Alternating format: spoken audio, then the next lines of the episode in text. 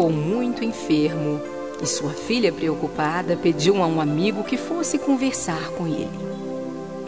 Ela sabia que o pai precisava muito de orações e, como não o via orando, pediu o seu amigo que o visitasse e orasse com ele. Quando o amigo entrou no quarto, encontrou o pobre homem deitado com a cabeça apoiada num par de almofadas. Havia uma cadeira ao lado da cama, fato que levou o visitante a pensar que o homem estava aguardando a sua chegada. Você estava me esperando? perguntou. Não, por quê? respondeu o homem enfermo. Sou amigo da sua filha. Ela pediu-me que viesse orar com você. Quando entrei e vi a cadeira vazia ao lado da sua cama, imaginei que soubesse que eu viria visitá-lo. Ah, sim, a cadeira. Você não se importaria de fechar a porta? O visitante se ergueu e fechou a porta. O doente então lhe confidenciou: Nunca contei isto para ninguém. Passei toda a minha vida sem ter aprendido a orar. Quando entrava em alguma igreja e ouvia falarem a respeito da oração, de como se deve orar e os benefícios que recebemos através dela, não queria saber de orações. As informações entravam por um ouvido e saíam pelo outro. Eu achava tudo sem sentido. Assim sendo, não tinha a mínima ideia de como se deve orar. Então, nunca me dispus a fazer uma prece. Há alguns anos, quando a doença começou a se manifestar no meu corpo, conversando com meu melhor amigo, ele me disse: Amigo, orar é simplesmente ter uma conversa com Jesus e isto eu sugiro que você não deixe de fazer. Vou lhe ensinar um método bem simples. Você se senta numa cadeira e coloca outra cadeira vazia na sua frente. Em seguida, com muita fé, você imagina que Jesus está sentado nela, bem diante de você. E não pense que isso é loucura, pois ele próprio prometeu que estaria sempre conosco. Portanto, você deve falar com ele e escutá-lo, da mesma forma como está fazendo comigo agora. Achei aquilo muito interessante. Minha resistência foi sendo vencida e decidi experimentar. Senti-me meio sem jeito da primeira vez, mas um grande bem-estar me encheu a alma. Desde então, tenho conversado com Jesus todos os dias. Tenho sempre muito cuidado para que minha filha não me veja, pois tenho receio de que, se ela souber que fico falando desta maneira, me interne em uma casa para doentes mentais. O visitante sentiu uma grande emoção ao ouvir aquilo. Aquele homem tinha muitas dificuldades para orar e alguém, de uma maneira bem psicológica, lhe ensinara um método para vencer a muralha que parecia intransponível. Juntos, ali mesmo, oraram e depois o visitante se foi. Dois dias mais tarde, a filha lhe comunicou que seu pai havia morrido e narrou da seguinte forma: Quando eu estava me preparando para sair, ele me chamou ao seu quarto, disse que me amava muito e me deu um beijo. Quando eu voltei do mercado uma hora mais tarde, já o encontrei morto. Porém, há algo estranho em relação à sua morte. Aparentemente, antes de morrer, ele chegou perto da cadeira que estava ao lado da cama e recostou a cabeça nela. Foi assim que eu encontrei o meu pai. Na oração, o sentimento é tudo. O Divino Mestre sempre se fez presente ao lado dos simples e dos necessitados. Ao nos ensinar uma fórmula para orar, ofereceu-se como intermediário entre Deus e os homens. Dessa forma, se o seu coração está ferido, se você se sente sozinho, comece hoje mesmo, comece agora a orar a Jesus.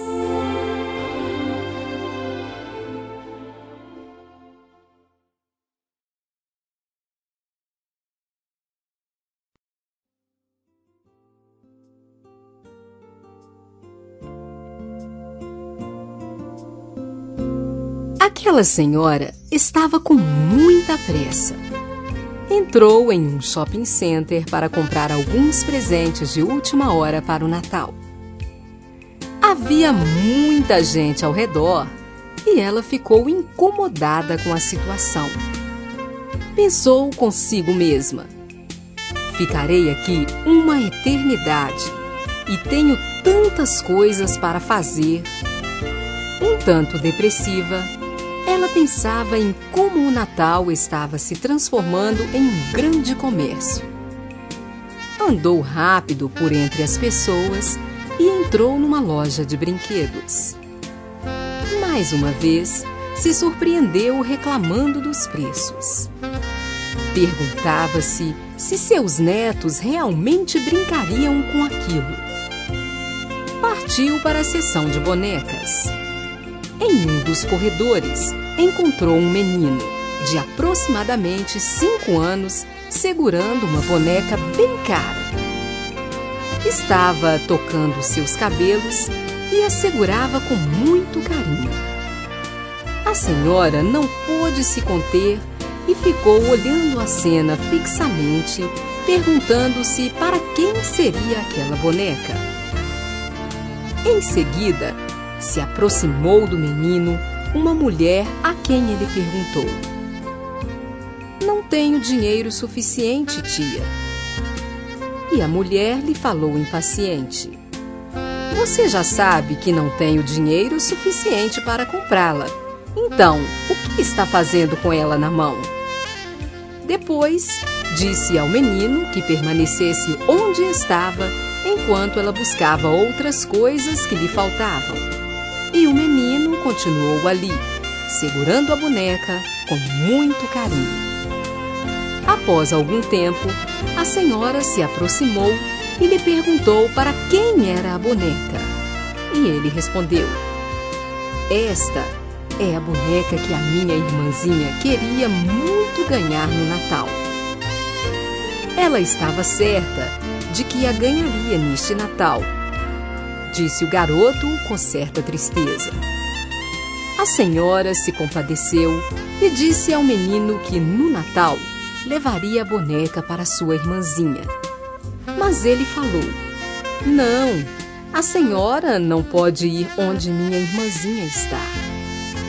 Eu tenho que entregá-la à minha mãe para que ela leve até a minha irmãzinha. E onde está a sua irmã? perguntou a senhora. O menino, com um olhar de tristeza, disse: Ela se foi com Jesus. Meu pai me disse que a mamãe irá encontrar-se com ela em breve. A mulher sentiu um grande aperto no coração. E o menino continuou: Pedi ao papai para falar com a mamãe para que ela levasse a boneca para mim e que esperasse um pouquinho mais. Disse-lhe para pedir a ela que espere até que eu volte do shopping. Em seguida, o garoto tirou do bolso algumas fotografias que tinham sido tiradas em frente ao shopping e falou: Vou pedir ao papai que leve essas fotos para minha mãe, para que ela nunca se esqueça de mim. Gosto muito da minha mãe. Não queria que ela partisse. Mas o papai disse que ela tem que ir se encontrar com a minha irmãzinha. Enquanto o pequeno olhava a foto, a senhora tirou da carteira algumas notas e pediu a ele que contasse o dinheiro novamente. Ele contou outra vez e disse satisfeito: Estou certo de que será suficiente. Agora sim, agora posso comprar a boneca. E disse: Eu acabei de pedir a Jesus para que me desse dinheiro suficiente para comprar esta boneca para a mamãe levar até a minha irmãzinha. E ele ouviu a minha oração. Eu pedi ainda para que o dinheiro fosse suficiente para comprar também uma rosa branca para minha mãe. E ele acaba de me dar o bastante para a boneca e para a rosa também. Sabe, minha mãe gosta muito de rosas brancas. Em alguns minutos, a tia do garoto voltou e a senhora se foi. Enquanto terminava suas compras, agora com uma disposição bem diferente, ela não conseguia deixar de pensar naquele menino. Se lembrou de uma história que havia lido num jornal dias antes, a respeito de um acidente causado por um condutor alcoolizado, no qual uma menininha falecera e a mãe ficara em estado grave. Deu-se conta de que aquele menino pertencia àquela família. Dois dias depois, ela leu no jornal a notícia de que a mulher acidentada havia morrido. Não conseguia tirar o menino da mente. Comprou um buquê de rosas brancas e as levou ao funeral. Lá estava o corpo de uma mulher, com uma rosa branca em uma das mãos, uma linda boneca na outra e a foto do seu filho em frente ao shopping. Grossas lágrimas rolaram do rosto daquela senhora ao perceber a grandeza do amor daquele menino pela mãe e pela sua irmã também. Um amor que a morte não conseguiu apagar. Um amor que vai muito além da existência física. O verdadeiro amor que Jesus, o aniversariante tão esquecido, veio ensinar à humanidade.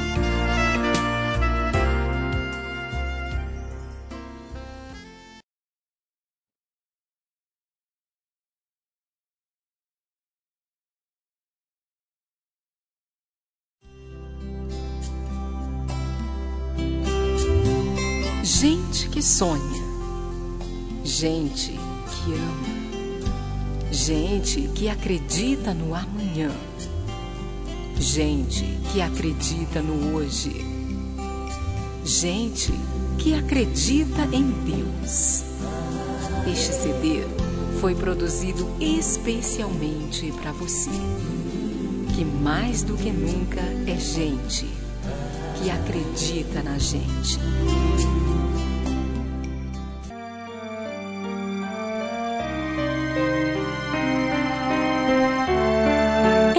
Vez um lugar chamado Vale dos Sentimentos. Lá moravam todos os sentimentos do mundo, cada qual com seu nome: alegria, riqueza, sabedoria e determinação. Apesar de serem tão diferentes, se davam muito bem. Até os sentimentos como orgulho, tristeza e vaidade não tinham problemas entre si mas era lá no fundo do vale, na última das casinhas, que morava o mais bonito de todos os sentimentos: o amor. Ele era tão bom que, quando os outros sentimentos chegavam perto dele, ficavam mudados, porque eles sabiam que dentre eles o amor era o melhor. Porém, no mesmo vale, num lugar mais afastado, havia um castelo. E lá também morava um sentimento. Só que não tinha nadinha de bom. Era a raiva. E a raiva, de tão ruim que era, não gostava dos moradores do vale. Por isso, quando acordava de mau humor, fazia de tudo para estragar a beleza do lugar. Certo dia, a raiva teve uma boa ideia. Foi até o calabouço e preparou a poção mais esquisita e estraga prazeres de que se teve notícias. A fumaça da poção tomou conta do lugar do vale e tudo se transformou numa tempestade como nunca tinha se visto antes. Quando o vale se encheu de raios, chuvas e ventos, todos correram para se proteger. O egoísmo foi o primeiro a se esconder, deixando todos para trás. A alegria deu risada de alívio por ter se salvado rapidinho. A riqueza recolheu tudo que era seu antes de se abrigar. A tristeza, a sabedoria, a vaidade, todos conseguiram chegar às suas casas a tempo. Todos, menos o amor. Ele estava tão preocupado em ajudar aos outros que acabou ficando para trás. Então uma coisa aconteceu. Um raio bem forte caiu sobre o vale, atingindo o amor. A raiva deu sua tarefa por cumprida e foi dormir. Quando a tempestade passou, os sentimentos puderam abrir as janelas aliviados. Mas ao saírem, eles sentiram uma coisa diferente no ar. O que nunca tinham sentido antes. Foi então que eles viram. O que aconteceu com o amor? Ele não se mexe. Tá tão parado que Parece que morreu.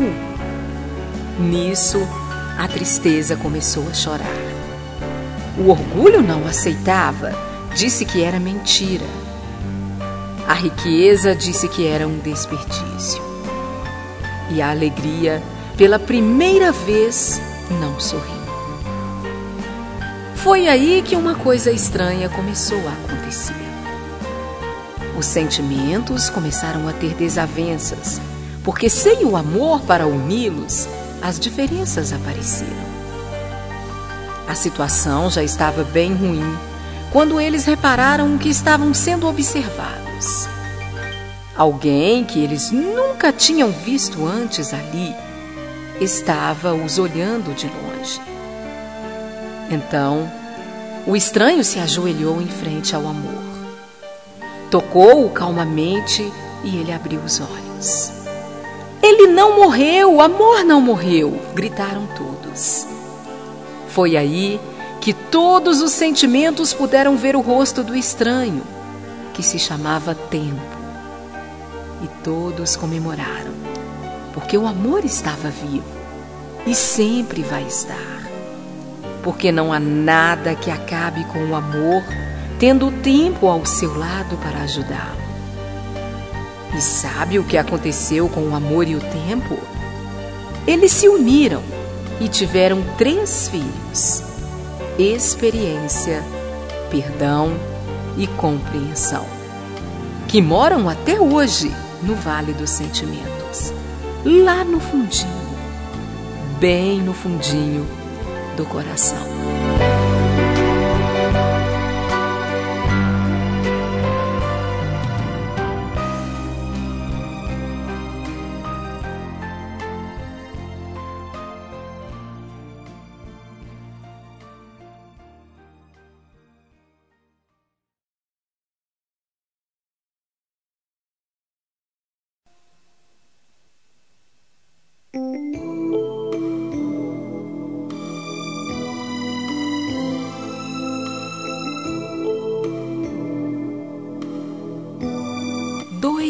Irmãozinhos brincavam em frente de casa quando Júlio, o irmão mais novo, disse ao irmão Ricardo: Meu querido irmão, eu te amo muito e nunca quero me separar de você.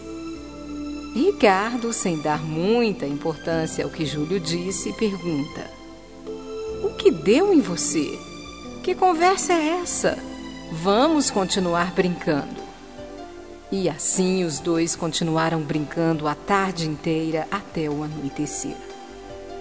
À noite, o senhor João, pai dos garotos, chegou do trabalho. Ele estava exausto e muito mal-humorado, pois não havia conseguido fechar um negócio importante.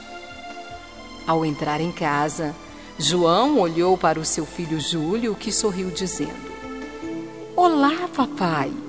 Eu te amo muito e não quero nunca me separar do Senhor. João, mal-humorado, disse: Tá bom, tá bom, Júlio. Vá brincar com seu irmão, pois quero descansar um pouco. Júlio ficou triste, muito triste com a indiferença do pai e magoado foi chorar num cantinho do seu quarto. Dona Joana, mãe dos garotos, Preocupada com o sumiço do filho, foi procurá-lo pela casa e o encontrou num cantinho do quarto. Quando o viu com aquela expressão triste, perguntou-lhe: O que foi, Júlio? Conte-me o que está lhe perturbando. O menino então respondeu: Eu te amo muito, mamãe, e nunca quero me separar da senhora. A mãe, numa expressão de carinho, respondeu-lhe: Meu amado filho, que bobagem! Ficaremos para sempre juntos. Não vamos nos separar nunca. O menino sorrindo, deu um abraço na mãe e um beijo todo carinhoso e em seguida foi se deitar. No quarto do casal, ambos preparavam-se para dormir quando Joana perguntou ao marido: João, o Júlio está tão estranho hoje, você não acha? O que será que está acontecendo? E o marido, ainda preocupado com seus problemas do trabalho, respondeu a esposa. Não é nada, Joana.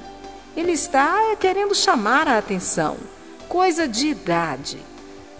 Então todos se recolheram e dormiram profundamente. No meio da madrugada, Júlio se levantou e foi ao quarto do irmão e ficou observando dormir. Ricardo, incomodado com a claridade, acordou e gritou com Júlio. O que você quer? Apaga esta luz e me deixe dormir. Júlio, em silêncio, obedeceu ao irmão. Apagou a luz e se dirigiu ao quarto dos pais. Lá chegando, acendeu novamente a luz e ficou observando os pais dormirem. Nisso, o senhor João acordou e, já com certa ignorância, perguntou ao menino: O que você quer, Júlio? O que está acontecendo? Júlio apenas balançou a cabeça em sinal negativo. Então volte para o seu quarto e vá dormir. Pare de incomodar os outros com esta manha no meio da madrugada. O menino voltou para o quarto muito triste. Na manhã seguinte, todos se levantaram para tomar o café. João iria trabalhar e Joana levaria as crianças para a escola. Mas Júlio não se levantou. O pai foi ao quarto buscá-lo. Chamou por Júlio e nada. Tornou a chamá-lo e ele nem se mexeu. João foi até a cama, puxou o cobertor do menino e percebeu que Júlio não mostrava nenhuma reação. Seus olhos continuavam fechados e ele tinha uma aparência muito pálida. João, assustado, colocou sua mão sobre a testa de Júlio e pôde notar que seu filho estava gelado. Em pânico, ele gritou, chamando por sua esposa. Infelizmente, o pior tinha acontecido. Júlio estava morto sem qualquer motivo aparente. A mãe, desesperada, abraçou o menino morto e quase não conseguia respirar de tanto chorar. O irmão mais velho segurou a mão de Júlio firmemente e chorou silenciosamente. João, soluçando com os olhos cheios de lágrimas, percebeu que havia um papelzinho dobrado em uma das pequenas mãos de Júlio. Pegou o papel, abriu e percebeu que era a letra do menino. E dizia o seguinte: Outra noite, Deus veio falar comigo em sonho Disse que eu teria que ir com ele. Eu disse que não queria me separar da minha família, mas ele me disse que era necessário, mesmo sabendo que eu amava meus familiares e que também era muito amado por eles. Eu só queria deixar um recado. Ricardo, nunca se envergonhe de amar o seu irmão. Mamãe, a senhora é a melhor mãe do mundo. Papai, o Senhor de tanto trabalhar se esqueceu de viver. Amo todos vocês, mas tenho de partir. Quantas vezes não temos tempo para amar e receber o amor que nos é ofertado? Talvez, quando acordarmos, pode ser tarde demais. Diga às pessoas que você ama o quanto elas são importantes para você Afinal, a vida só vale a pena quando amamos e somos amados. Ainda há tempo. Pense nisso.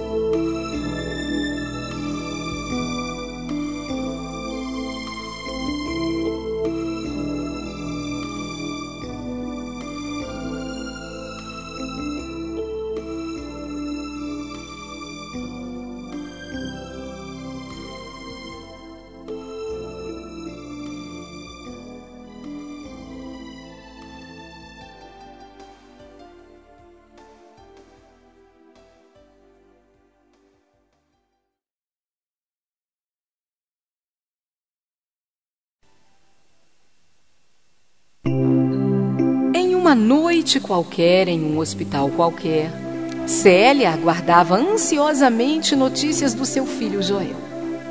Pulou da cadeira quando viu o cirurgião chegar e perguntou: Como está o meu filho?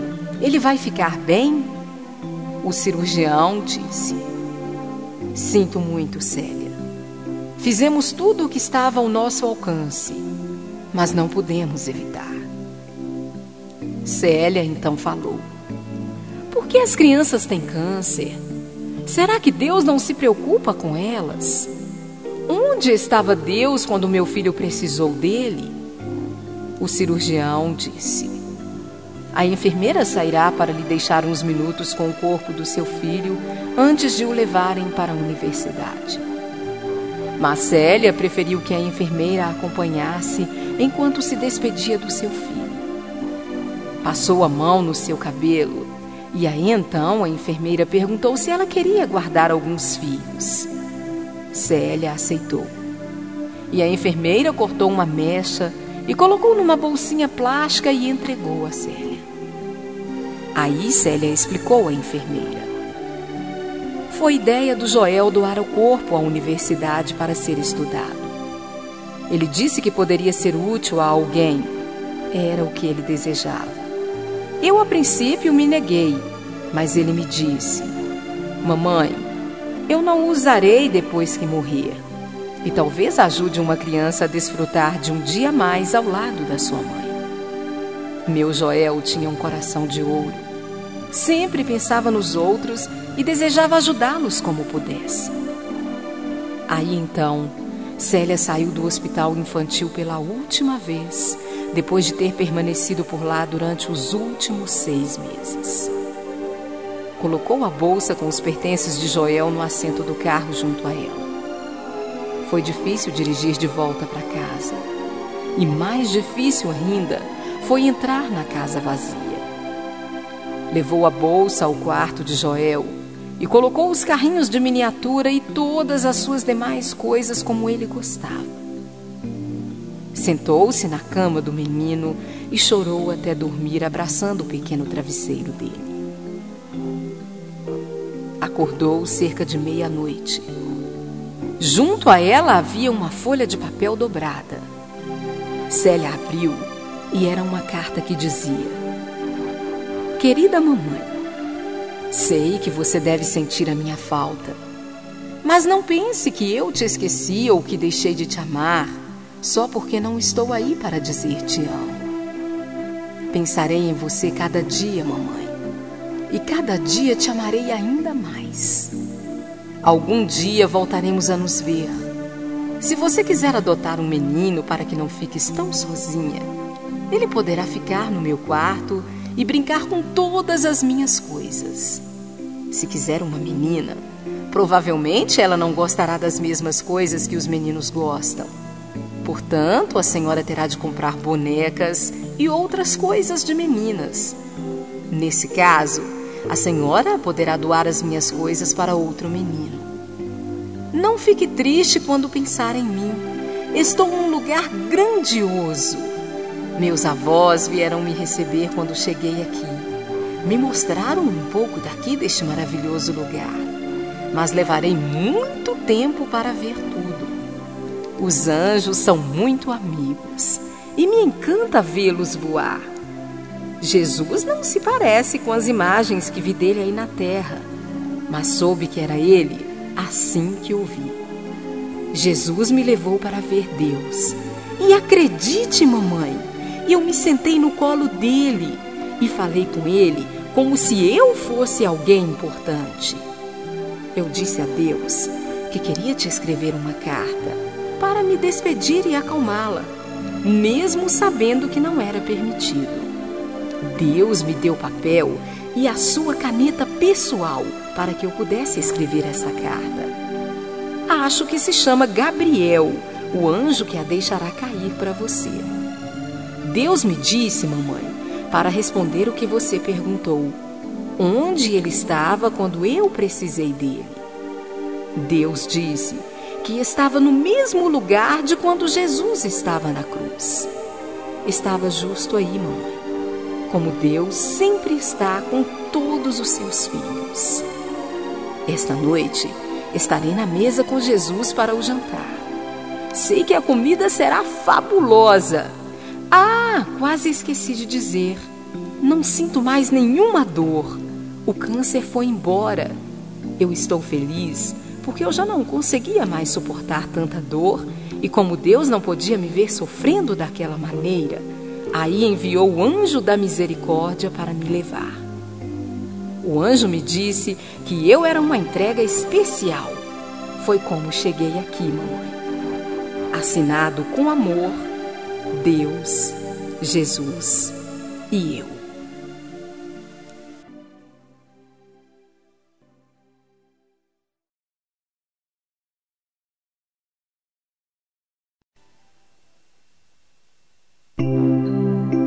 Uma noite qualquer em um hospital qualquer, Célia aguardava ansiosamente notícias do seu filho Joel. Pulou da cadeira quando viu o cirurgião chegar e perguntou: Como está o meu filho? Ele vai ficar bem? O cirurgião disse: Sinto muito, Célia. Fizemos tudo o que estava ao nosso alcance, mas não pudemos evitar. Célia então falou: Por que as crianças têm câncer? Será que Deus não se preocupa com elas? Onde estava Deus quando meu filho precisou dele? O cirurgião disse: A enfermeira sairá para lhe deixar uns minutos com o corpo do seu filho antes de o levarem para a universidade. Mas Célia preferiu que a enfermeira a acompanhasse enquanto se despedia do seu filho. Passou a mão no seu cabelo e aí então a enfermeira perguntou se ela queria guardar alguns fios. Célia aceitou. E a enfermeira cortou uma mecha e colocou numa bolsinha plástica e entregou a Célia. Aí Célia explicou à enfermeira. Foi ideia do Joel doar o corpo à universidade para ser estudado. Ele disse que poderia ser útil a alguém. Era o que ele desejava. Eu, a princípio, me neguei, mas ele me disse: Mamãe, eu não usarei depois que morrer.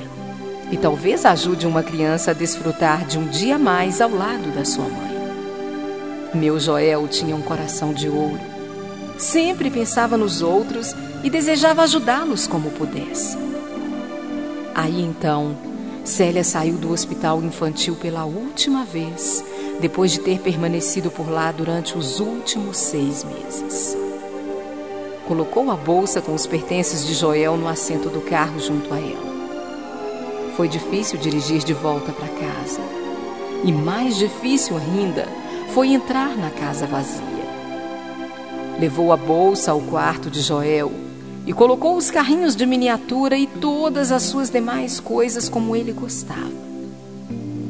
Sentou-se na cama do menino e chorou até dormir, abraçando o pequeno travesseiro dele. Acordou cerca de meia-noite. Junto a ela havia uma folha de papel dobrada. Célia abriu e era uma carta que dizia: Querida mamãe, sei que você deve sentir a minha falta, mas não pense que eu te esqueci ou que deixei de te amar só porque não estou aí para dizer te amo. Pensarei em você cada dia, mamãe, e cada dia te amarei ainda mais. Algum dia voltaremos a nos ver. Se você quiser adotar um menino para que não fiques tão sozinha, ele poderá ficar no meu quarto e brincar com todas as minhas coisas. Se quiser uma menina, provavelmente ela não gostará das mesmas coisas que os meninos gostam. Portanto, a senhora terá de comprar bonecas e outras coisas de meninas. Nesse caso, a senhora poderá doar as minhas coisas para outro menino. Não fique triste quando pensar em mim. Estou num lugar grandioso. Meus avós vieram me receber quando cheguei aqui. Me mostraram um pouco daqui deste maravilhoso lugar, mas levarei muito tempo para ver tudo. Os anjos são muito amigos e me encanta vê-los voar. Jesus não se parece com as imagens que vi dele aí na terra, mas soube que era ele assim que o vi. Jesus me levou para ver Deus. E acredite, mamãe, eu me sentei no colo dele e falei com ele como se eu fosse alguém importante. Eu disse a Deus que queria te escrever uma carta para me despedir e acalmá-la, mesmo sabendo que não era permitido. Deus me deu papel e a sua caneta pessoal para que eu pudesse escrever essa carta. Acho que se chama Gabriel, o anjo que a deixará cair para você. Deus me disse, mamãe, para responder o que você perguntou, onde ele estava quando eu precisei dele.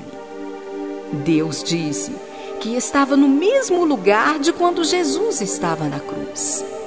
Estava justo aí, mamãe como Deus sempre está com todos os seus filhos.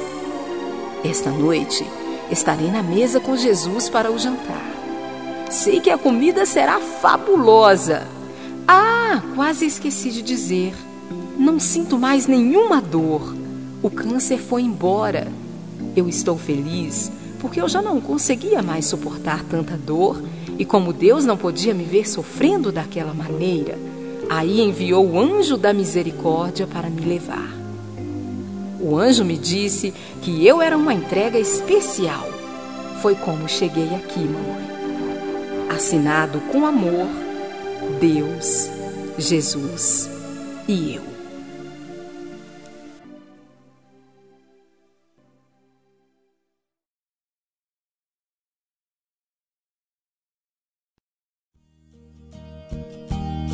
Hoje eu levantei cedo pensando no que tenho a fazer antes que o relógio marque meia-noite.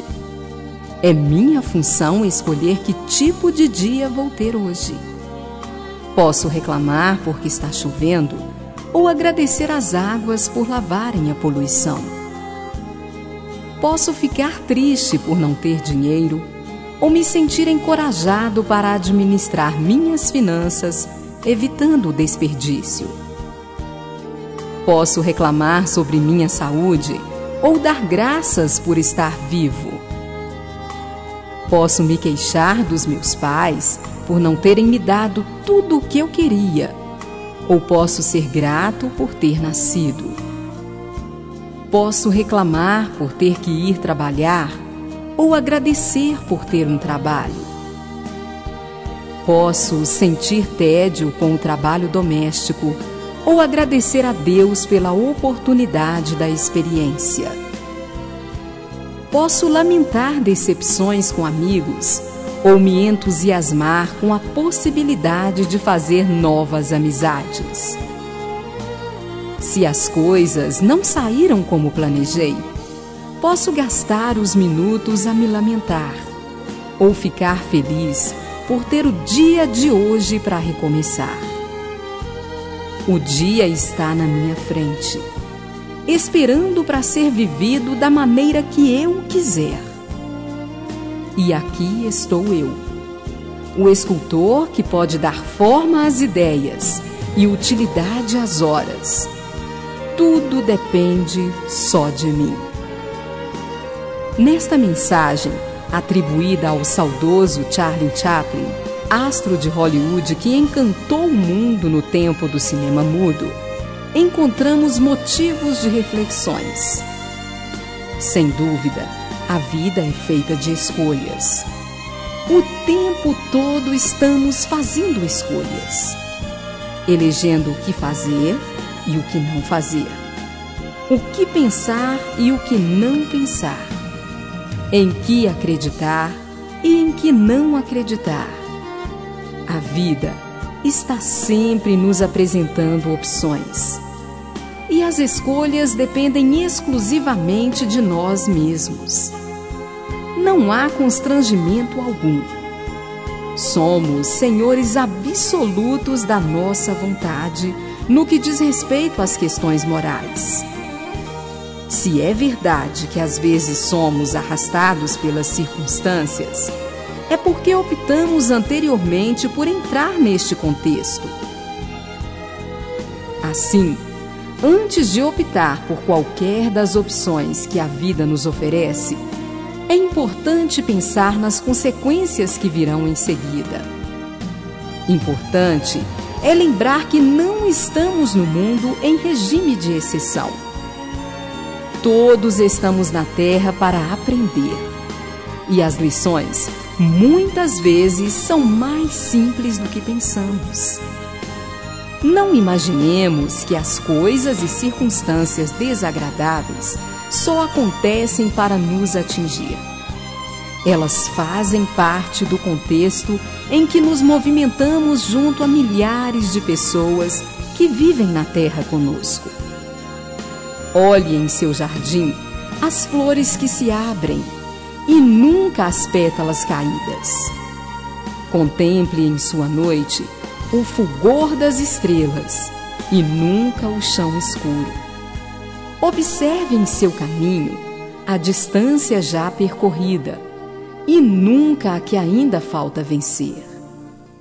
Retenha em sua memória risos e canções e nunca os seus gemidos.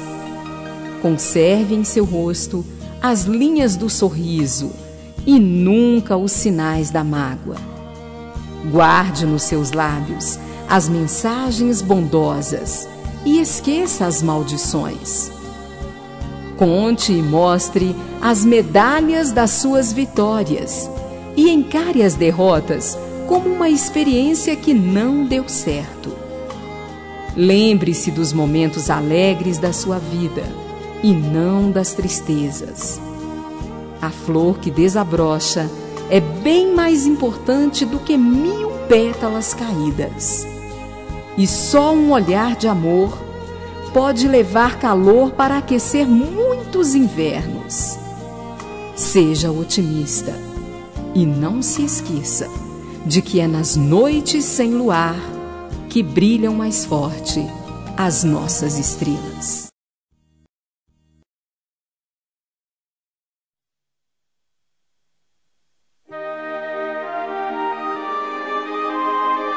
Conta o folclore europeu que há muitos anos um rapaz e uma moça apaixonados resolveram se casar.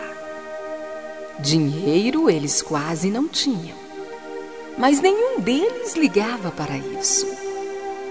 A confiança mútua era a esperança de um belo futuro, desde que tivessem um ao outro.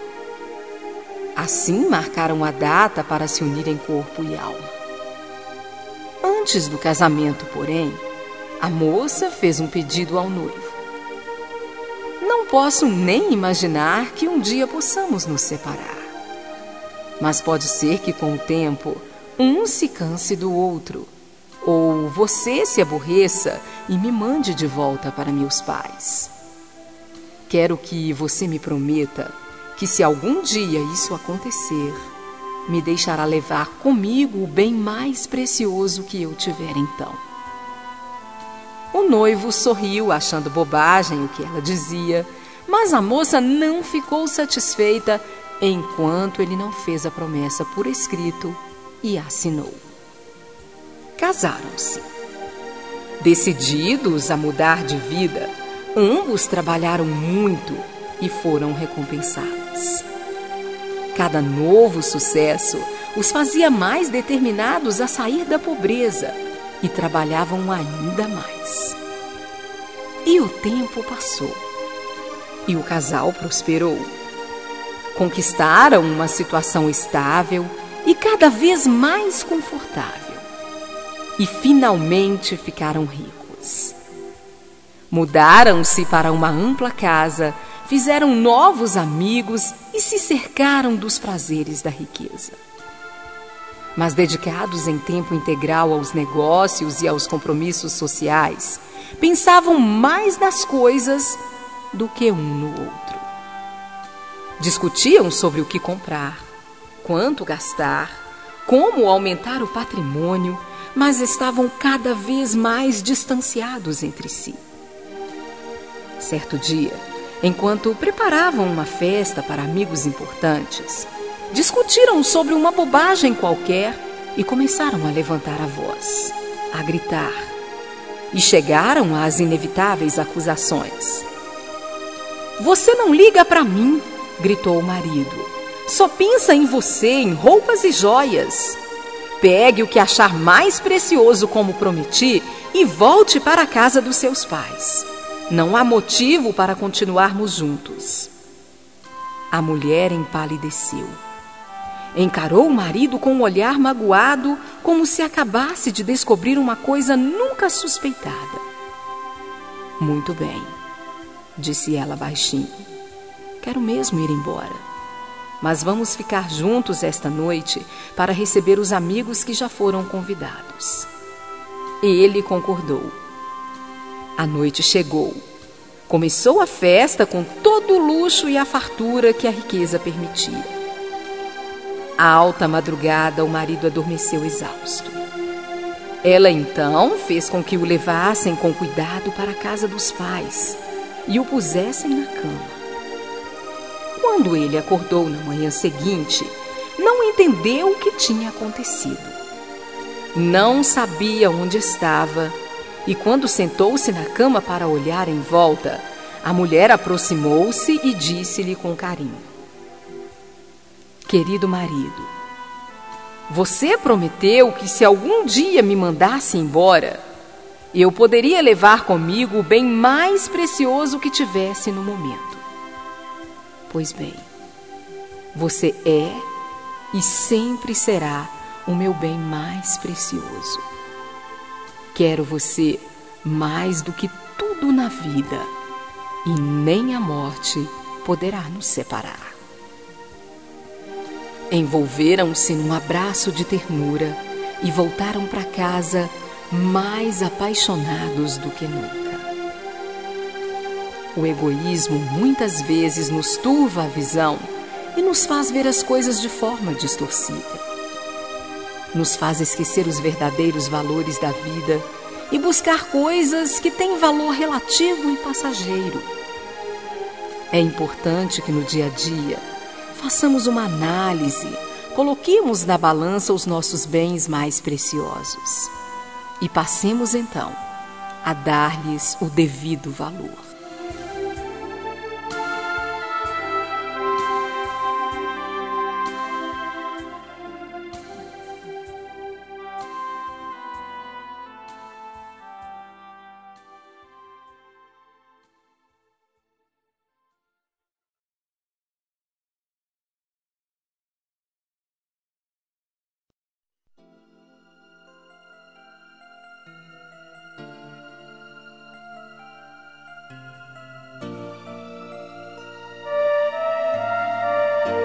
Nós tínhamos um lar. Tínhamos alegria de viver. O futuro nos sorria e renovava as nossas esperanças. Sempre ouvia falar do amor dos pais pelos filhos e sentia uma segurança imensa no amanhã. Com o coração pleno de afeto, julgava-me a criança mais feliz do mundo. Tinha tudo o que um filho pode desejar pai, mãe, carinho, afeto e ternura. Ouvia falar de pais que se separam, que abandonam os filhos, pais vencidos pelo amor próprio que relegam os pequenos a quem deveriam amar e proteger. E se vão, se vão em busca de uma felicidade egoísta que eu não consigo entender. Todavia o tempo passou os anos se dobravam e um dia, um dia que eu gostaria de apagar da memória, eles me comunicaram a triste notícia. Desejavam ser felizes. Falaram de incompatibilidade e de ir em busca de uma felicidade que eu pensava que habitasse em nosso lar. As lágrimas me embargaram a garganta. Era como se o chão se abrisse e me tragasse num golpe violento. Meu pai se foi. Eu o vi arrumando suas coisas com tristeza no olhar. Mas não entendi por que ele estava triste se a decisão foi dos dois. A mamãe não abandonou a casa, mas era como se tivesse o feito. Passou a buscar sua felicidade individual e eu fiquei por conta própria. Para as pessoas, eu não fora abandonado, pois nas leis humanas o abandono afetivo não está catalogado. Passei a buscar nos amigos, também filhos de pais separados como eu, o consolo que nunca encontrei. Todos nós sentíamos um vazio na alma que nada podia preencher. E todos tínhamos algo em comum. A inveja das crianças que tinham pai e mãe juntos. O futuro nos parece incerto. E no amanhã só vemos trevas é tão triste não poder ter junto de nós as pessoas que amamos. E na escola aprendi que existe um Deus e que esse Deus atende aos nossos pedidos. Em meu desespero, peço a Ele ajuda para continuar amando meus pais. Que Deus me dê forças para os perdoar, apesar de todas as lágrimas que já derramei desde aquele dia.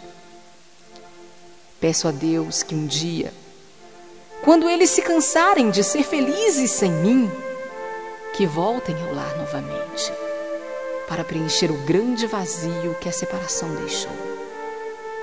E quando a saudade deles me atormenta, peço a Deus para não deixar morrer em mim o amor. Apesar de tudo, eu ainda acredito no amor. E quando eu crescer, Vou pensar muito antes de escolher alguém para casar comigo e ter filhos.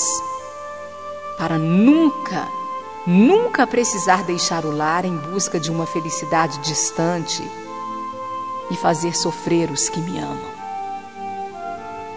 Esse foi o tema da lição de casa de um garotinho, filho de pais separados.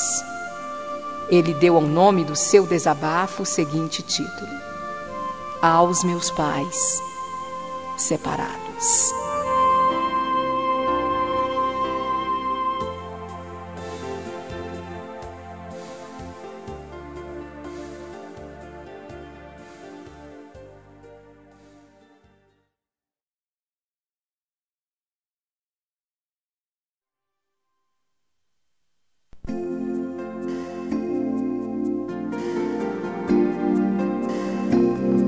Havia um homem muito rico que possuía muitos bens e uma grande fazenda, muito gado e vários empregados a seu serviço. Tinha ele um único filho, um único herdeiro que, ao contrário do pai, não gostava de trabalho nem de compromissos. O que ele mais gostava era de festas, estar com seus amigos e de ser bajulado por eles.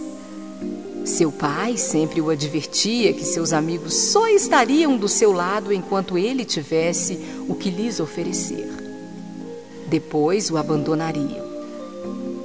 Os insistentes conselhos do pai retiniam-lhes nos ouvidos e logo se ausentava sem dar o um mínimo de atenção. Um dia o velho pai, já avançado na idade, disse aos seus empregados para construírem um pequeno celeiro e dentro do celeiro ele mesmo se encarregou de fazer uma forca. E junto a ela colocou uma placa com os dizeres: Para você nunca mais desprezar as palavras do seu pai. Mais tarde chamou o filho. Levou-o até o celeiro e disse: Meu filho, eu já estou velho e quando eu partir, você tomará conta de tudo o que é meu. mas sei qual será o seu futuro. Você vai deixar a fazenda nas mãos dos empregados, vai gastar todo o dinheiro com seus amigos, poderá vender os animais e os bens para sustentar-se. E quando não tiver mais dinheiro, seus amigos vão se afastar de você. E quando você não tiver mais nada, vai arrepender-se amargamente de não ter me dado ouvidos. É por isso que eu construí esta forca aqui. Sim, ela é para você. E quero que você me prometa que, se acontecer o que eu disse, você se enforcará nela. O jovem sorriu, achou absurdo, mas para não contrariar o pai, prometeu e pensou que jamais aquilo poderia ocorrer. O tempo passou. O pai morreu e o seu filho tomou conta de tudo. Mas assim como se havia previsto, o jovem gastou tudo, vendeu os bens, perdeu os amigos e a própria dignidade. Desesperado e aflito, começou a refletir sobre a sua vida e viu que havia sido um tolo. Lembrou-se do pai e começou a chorar, dizendo: Ah, meu pai, se eu tivesse ouvido os seus conselhos, mas agora é tarde, é tarde demais. Pesaroso, o jovem levantou os olhos e avistou o pequeno celeiro. Era a única coisa que lhe restava. A passos lentos, dirigiu-se até lá e viu a forca e a placa empoeirada e disse: Eu nunca segui as palavras do meu pai. Não pude alegrá-lo enquanto estava vivo, mas pelo menos desta vez vou fazer a vontade dele. Vou cumprir minha promessa. Não me resta mais nada. Subiu os degraus e colocou a corda no pescoço e disse: ah, se eu tivesse uma nova chance. Então pulou. Sentiu por um instante a corda apertar a sua garganta. Mas o braço da forca era oco e quebrou-se facilmente. O rapaz caiu no chão e sobre ele caíram diamantes. A forca estava cheia de pedras preciosas e um bilhete que dizia: Esta é sua nova chance. Eu te amo muito. Assinado Seu Pai.